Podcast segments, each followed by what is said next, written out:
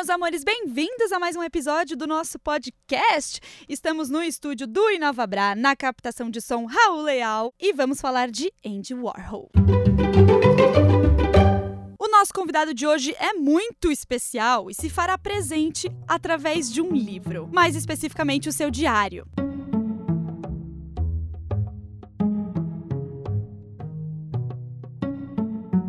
Andy Warhol é a principal figura da pop art. Os seus trabalhos tratam da sociedade de consumo, da cultura das celebridades e a arte de uma maneira muito sofisticada.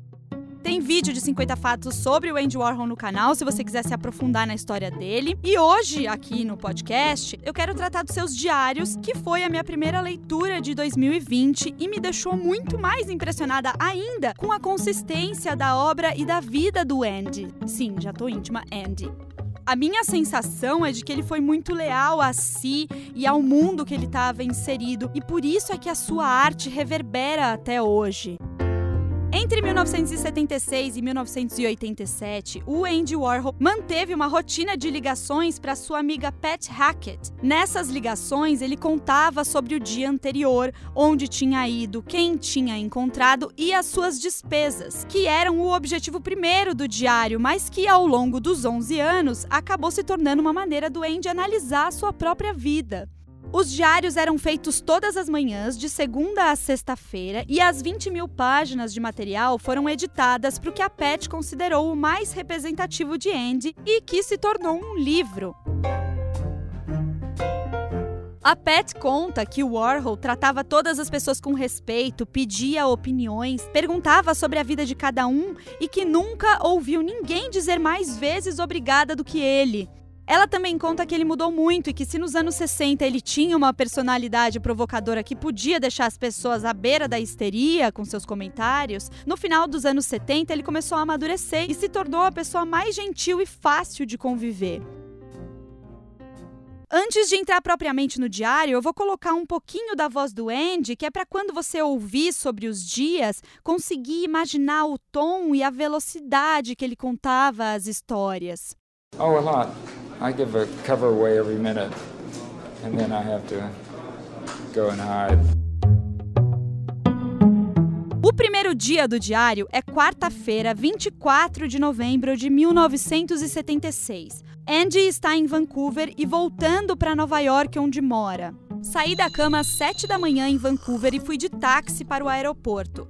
É o fim da viagem a Seattle para a inauguração do Seattle Art Museum, de onde nós fomos a Los Angeles para o casamento de Marissa Berenson com Jim Randall. E de lá para Vancouver para o vernissage da minha exposição na Ace Gallery de lá. Mas ninguém em Vancouver compra arte. Eles não se interessam por pintura. Catherine Guinness só ficou irritada no último dia e aí ela começou a fazer aquela coisa chata, maçante dos ingleses, me perguntando de novo e de novo o que exatamente é pop art. Foi como quando nós entrevistamos Albert King, aquele cara do blues, para a interview, e ela ficou perguntando o que exatamente é soul food. Assim ela me torturou por duas horas no avião.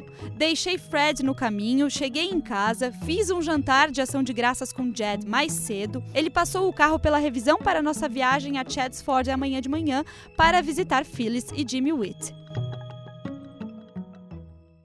Ao longo do diário, o Andy cita muitos nomes que incluem amigos anônimos, celebridades internacionais, seus funcionários, agentes e colaboradores, tanto no ateliê quanto na revista Interview. E se no início esse bando de nomes não significam nada pra gente, aos poucos, com a rotina, cada um ganha uma personalidade na nossa cabeça construída a partir dos relatos do Andy.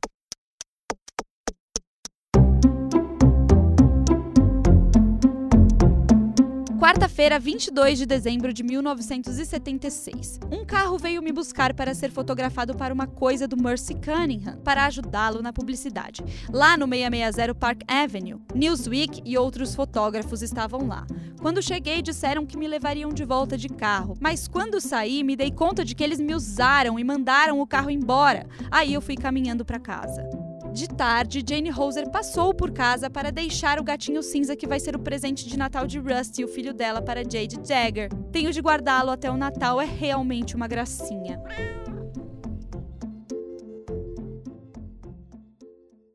manter a rotina diária era importante para o Andy, que só saía dela se era obrigada. De manhã, por volta das nove, ele falava com a Pet por telefone e contava sobre o dia anterior. Fazia mais alguns telefonemas, tomava banho, se vestia e descia com os cachorros para tomar café. Colocava algumas cópias da interview embaixo do braço e saía para a rua. E no caminho distribuía as revistas para os fãs que o reconhecessem e pessoas dentro de lojas. Chegava no escritório entre uma e três da tarde, dependendo se havia um almoço de negócios ou não.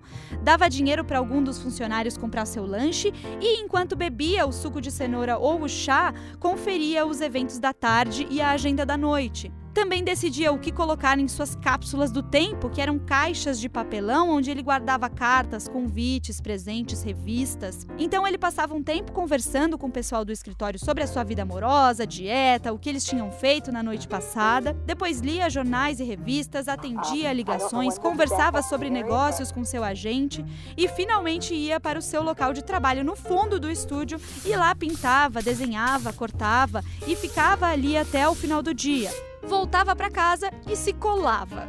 Ele chamava de colar o ritual de lavar o rosto, pentear o cabelo e talvez trocar de roupa se fosse uma noite mais pesada. Ele se cola muitas vezes durante o diário e as noites de Andy são sempre muito agitadas, com muitas festas e jantares.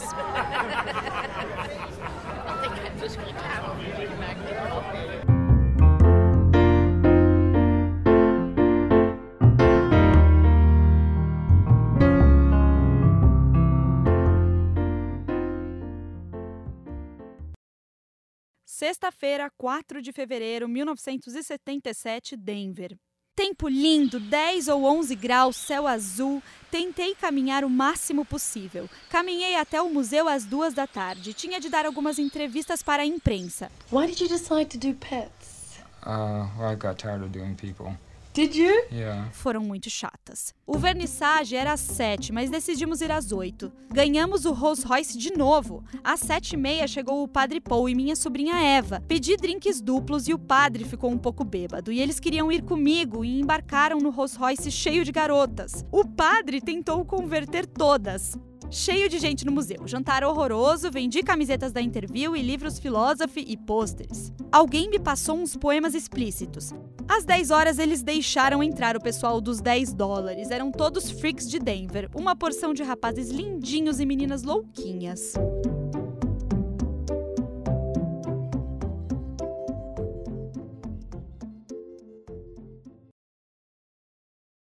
Quarta-feira, 25 de maio de 1977, Paris.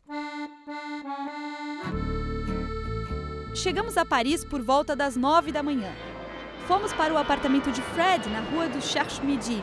Todas as antiguidades chiques de Fred estão se parecendo mais e mais com lixo coberto por trapos. William Burke veio para o café da manhã. Dei as entrevistas para Le Monde, Le Figaro e Elle, que já tinham sido arranjadas pela Flammarion, nossa editora francesa. Já era hora de ir ao Bubur autografar Philosophy na livraria deles. Shirley Goldfarb veio e Daniel Templon também. Ele está expondo os martelos e foices na próxima terça-feira e uns garotos sujos com roupas punk. Pontus Hulten, o diretor do Buburg, apareceu e nos levou num tour. Primeiro fomos até a escultura enorme de Tinguely, que está sendo construída no centro do andar térreo. Ele nos levou a um depósito cheio de chocolate e nos deu alguns. Tinha um cheiro bom a sala dos chocolates. Depois nós visitamos a exposição de King Rose e a exposição Paris-Nova York que inaugura semana que vem e depois o acervo. Isso levou duas horas e Bob estava desmaiando, mas eu tinha energia e queria voar para casa e pintar e parar de fazer retratos de sociedade. Depois de fazer retratos de Marilyn Monroe, Elvis Presley, Marlon Brando, ele começou a fazer retratos sob encomenda de pessoas não famosas e que eram uma parcela considerável da sua renda anual. O meio artístico achou estranho que ele estivesse fazendo esse tipo de coisa, mas parece que ele gostava, às vezes.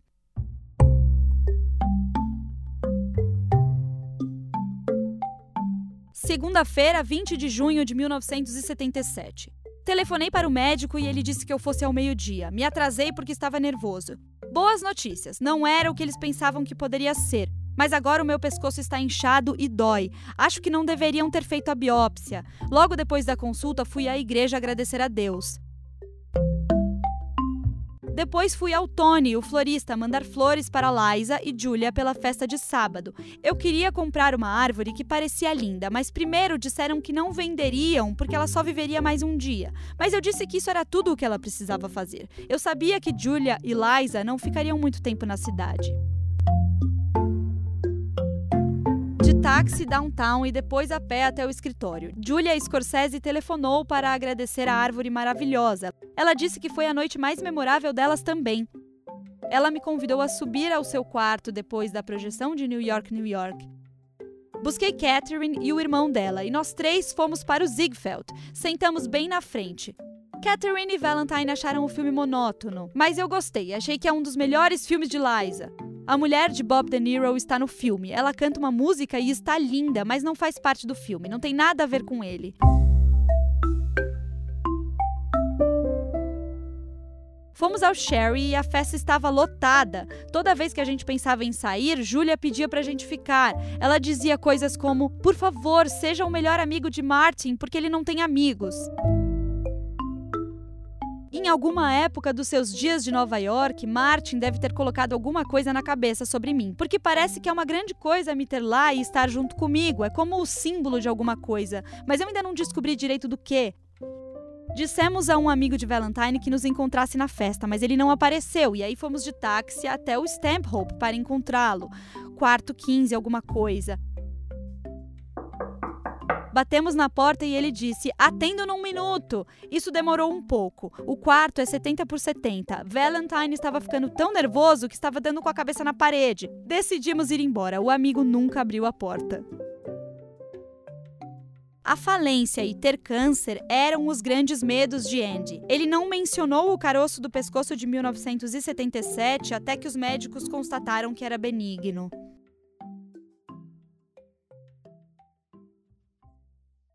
Terça-feira, 28 de junho de 1977. Fui ao escritório onde Interview estava dando um almoço para o pessoal das bebidas Shanley. Fiquei entrando e saindo do almoço porque eu estava pintando com uma vassoura de esponja nos fundos. Não mijei em nenhuma tela esta semana. É para as pinturas mijo. Pedi que Ronnie não mijasse quando acorda de manhã, que tentasse segurar até chegar ao escritório, porque ele toma uma porção de vitaminas B e as telas ficam com uma cor linda quando é o mijo dele. Eu mesmo atendi alguns telefonemas. Uns garotos lindinhos da Suécia apareceram. Mandei Ronnie Rony comprar material fotográfico. De táxi até o 21, Vincent me buscou. Tinha começado a chover. Jantar com Peter Beard e o amigo dele Harry Horn do Quênia. Pessoas estavam indo em massa para o jantar do andar de cima que Diane von Fustenberg estava dando pelo aniversário de Egon. Fiquei surpreso quando vi a mãe de Diane, ela não parece judia, é pequena e loura. Depois Mickey entrou com uma roupa cor de lima e Jerry Hall. Mickey estava tão fora de si que eu pude notar que os garçons tinham medo que ele desmaiasse. Estava com a cabeça para trás e cantando para si mesmo. A parte de cima do corpo dele parecia gelatina e a parte de baixo estava a 3 mil vibrações por minuto.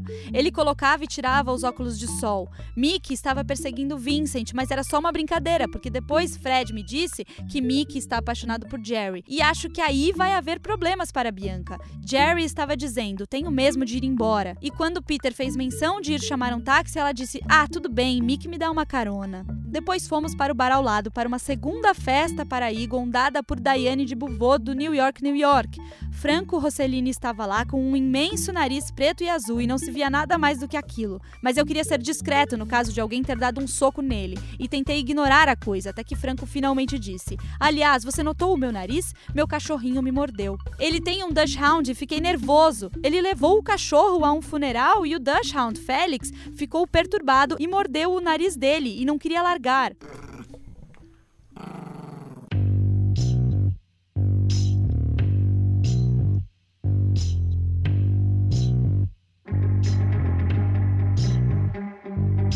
Sexta-feira, 8 de julho de 1977. A propósito, Valerie foi vista no Village e semana passada, quando eu estava circulando por lá com Victor, fiquei com medo de me encontrar com ela porque seria uma coisa bem estranha. O que aconteceria? Será que ela iria querer me dar um tiro de novo? Será que ela tentaria se fazer de amiga?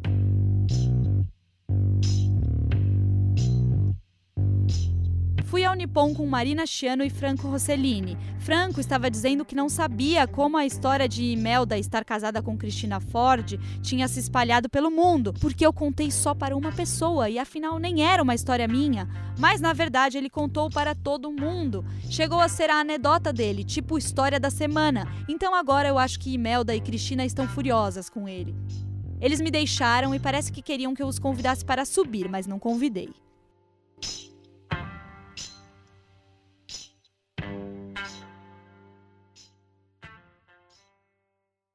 A Pat Hackett era estudante quando começou a trabalhar na Factory. Era 1968 e ela transcrevia as conversas telefônicas de quando o Andy Warhol estava em recuperação do tiro que ele levou da Valerie Solanas.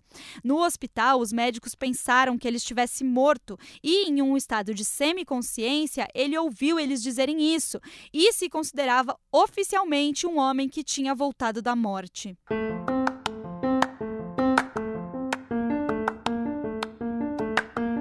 Quarta-feira, 13 de julho de 1977.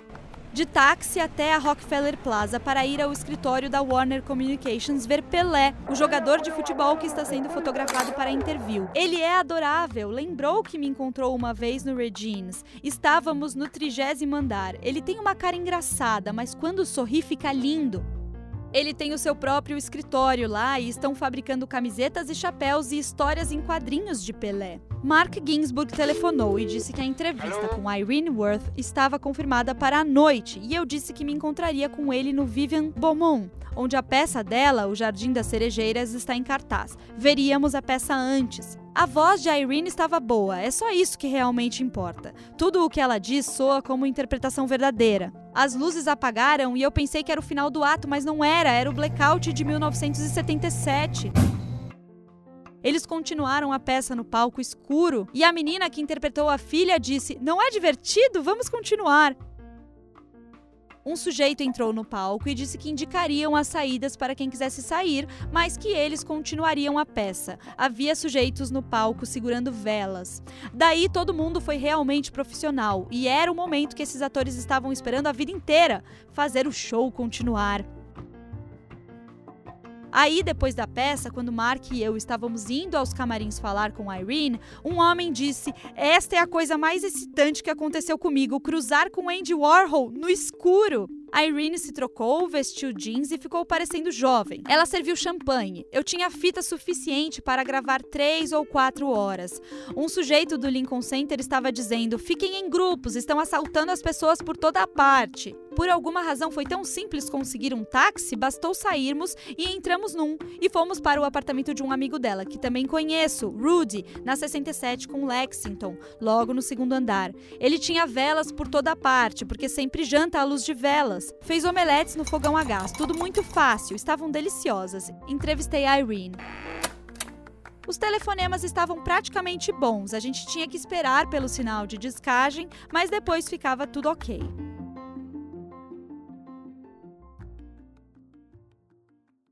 O Andy Warhol decidiu criar a revista Interview em 1969 e que não era uma revista de família. Uma pesquisa no final dos anos 70 concluiu que o leitor médio de Interview tinha ao redor de 0,001 filhos.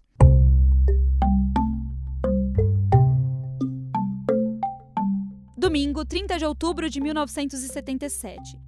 No Elaines, Steve Rubel me contou que é muito rico, mas que todo o seu dinheiro está em bens ou escondido. Gente drogada, vocês acham que eles não notam as coisas, mas eles notam tudo. Elaine está com cardápios novos e Steve notou os novos preços imediatamente. Eu só notei porque estavam limpos.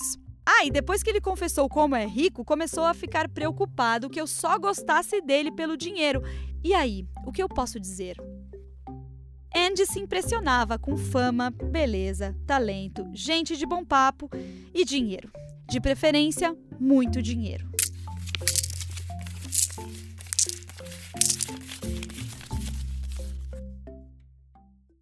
Sábado 11 de fevereiro de 1978. Ok, o incêndio. Acordei de manhã e achei que estava sentindo cheiro de madeira queimando numa lareira. Fui lá em cima, mas a lareira estava apagada e eu ainda sentia cheiro de queimado. E aí fui até o quarto andar, onde os garotos tinham estado trabalhando, restaurando mobília para o negócio de decoração de Jed. Abri a porta. Havia uma cobertura de pano por todo o quarto com um grande buraco queimado de uns 25 centímetros de diâmetro. E debaixo do buraco havia um buraco de 5 centímetros no parquet.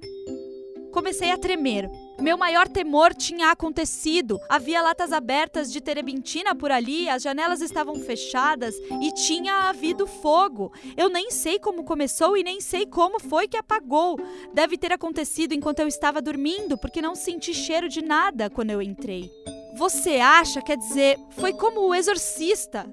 Será que eu deveria colocar uma cruz lá? Eu vou benzer uma cruz e colocar no lugar. Porque no mesmo quarto, uma vez, houve um vazamento numa parede desde o teto. E agora isso. E aí fiquei pensando que eu fui mal para meu sobrinho padre e aquilo estava me perturbando. E quando vi ontem, tinha queimado exatamente no centro do quarto. Era como para mostrar o que podia acontecer. Eu estava tremendo todo. O pano tinha veios saindo do buraco e o chão embaixo tinha veios. Era muito estranho. Depois perdi a manhã inteira limpando tudo. Telefonei para Judith Hollander para pedir o número dos rapazes que estavam restaurando. Telefonei para eles e gritei que viessem tirar todo o lixo deles e rápido. E quando chegaram, nem falei com eles. Eu estava furioso. Estava tão exausto por causa dessa tortura do incêndio de manhã que depois do trabalho eu só fui para casa e bebi um pouco de vinho para conseguir dormir e não pensar no quarto possuído do andar de cima. Você lembra quando Tom Trion morava do outro lado da rua e eu podia vê-lo na janela escrevendo? Pois estou vivendo um pesadelo como nas histórias dele. Sábado, 6 de maio de 1978.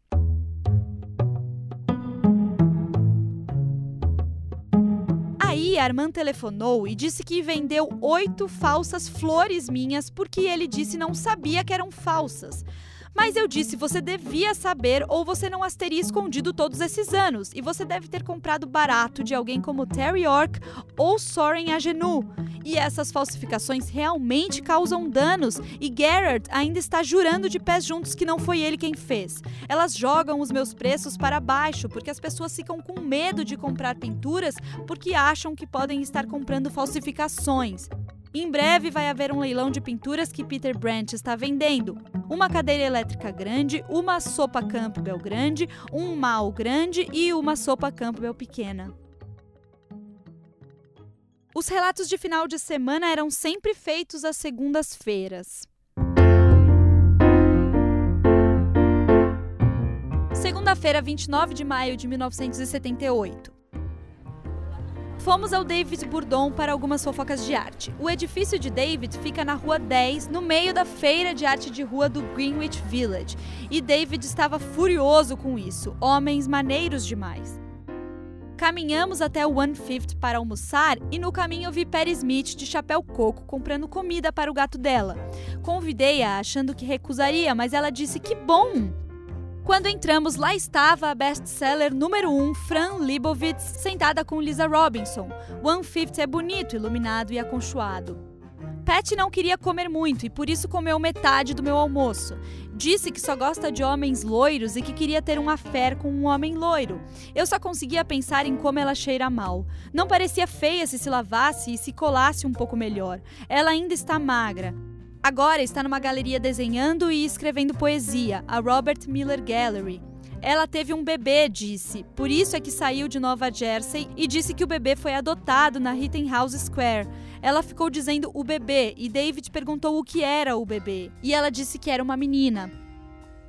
Ela me lembra tudo Ivy, tudo é invenção. Disse que estava na Itália no dia em que Moro foi sequestrado e que ela e Moro eram as grandes atrações na TV italiana aquele dia. Disse que não tomou drogas nos anos 60, que só começou recentemente e só por causa do trabalho. Enfim, perdi meu almoço de garotas com David e não consegui nenhuma fofoca. Pat mora em cima do 150 e aí ela foi para casa e David e eu caminhamos até o mês para comprar alguns materiais para o escritório. Fiquei cansado de caminhar no sol. E a água quente aqui na rua 66 está superaquecendo e vazando e eu tenho visões de uma explosão e o sujeito não vem.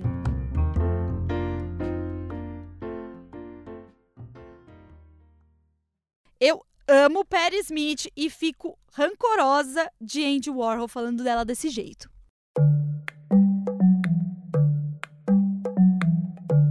Domingo, 6 de agosto de 1978. Era meu aniversário, mas não pensei nisso até que Vincent telefonou e me lembrou. Eu achei que veria Ain't Misbehaving em benefício do Actors Fund, mas eu estava uma semana adiantado. Aí telefonei para Tom Cashin e consegui ingressos para a American Dance Machine. Chovendo. Alguns fãs me enviaram recados. Dia 6 de agosto de 1978, o Andy Warhol estava fazendo 50 anos.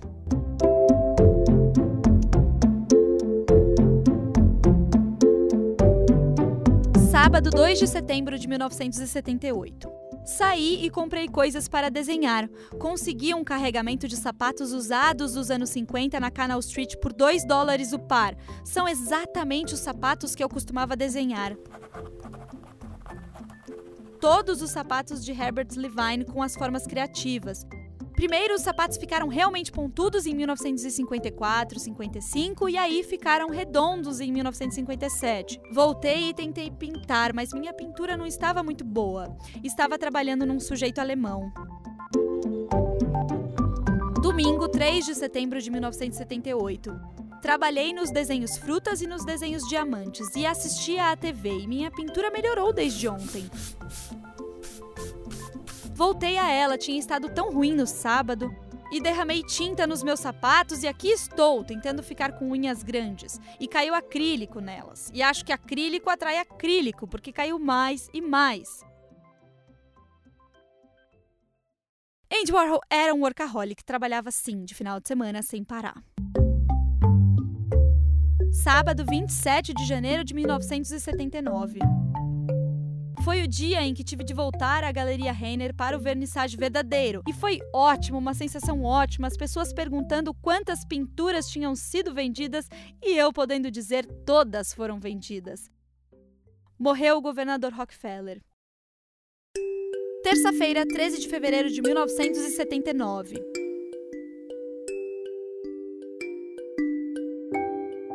Truman disse que acha que Interview deveria ser como a Vanity Fair era originalmente. Ele estava contando várias ideias sobre Interview para Bridget, dizendo que queria ter um encontro regular de editoria todas as segundas-feiras com a equipe. Mas encontros como esse são apenas uma grande perda de tempo. As outras revistas fazem assim, mas todo mundo na Interview tem mais ou menos sua própria autonomia. Outras revistas marcam grandes e longos encontros, e aí é que as ideias das pessoas sobre si mesmas e suas posições vêm à tona. As coisas do poder. Os encontros apenas revelam se as pessoas pensam que elas são as melhores ou se os outros são as melhores.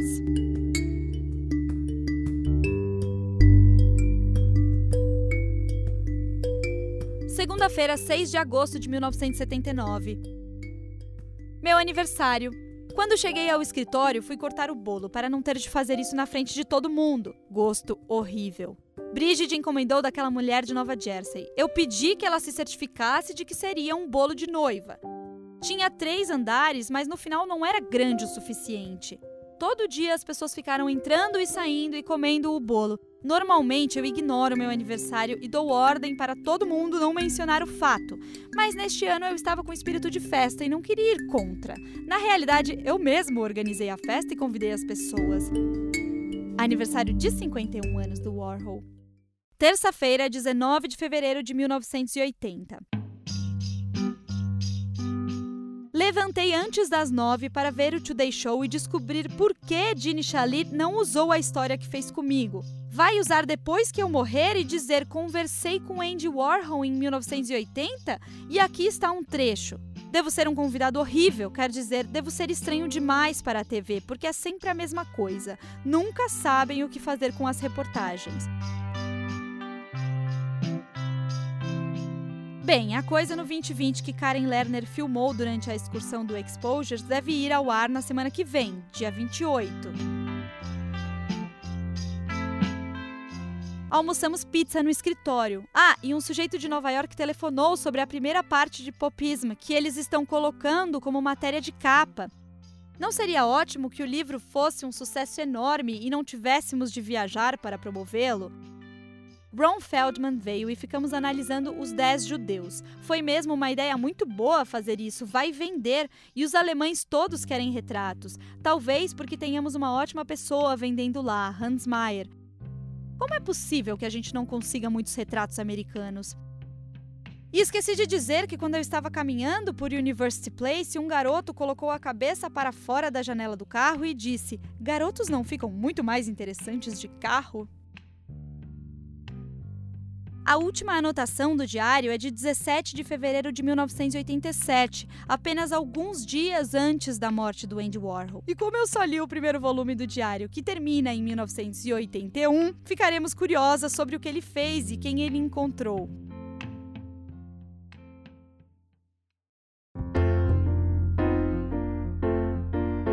Esse foi o primeiro episódio do podcast que a gente não teve um convidado ao vivo, mas tem entrevistas bem lindas com outros artistas nos episódios anteriores. E é isso. Nos vemos nos episódios por vir. Sempre um prazer dividir arte com vocês. Volto em breve.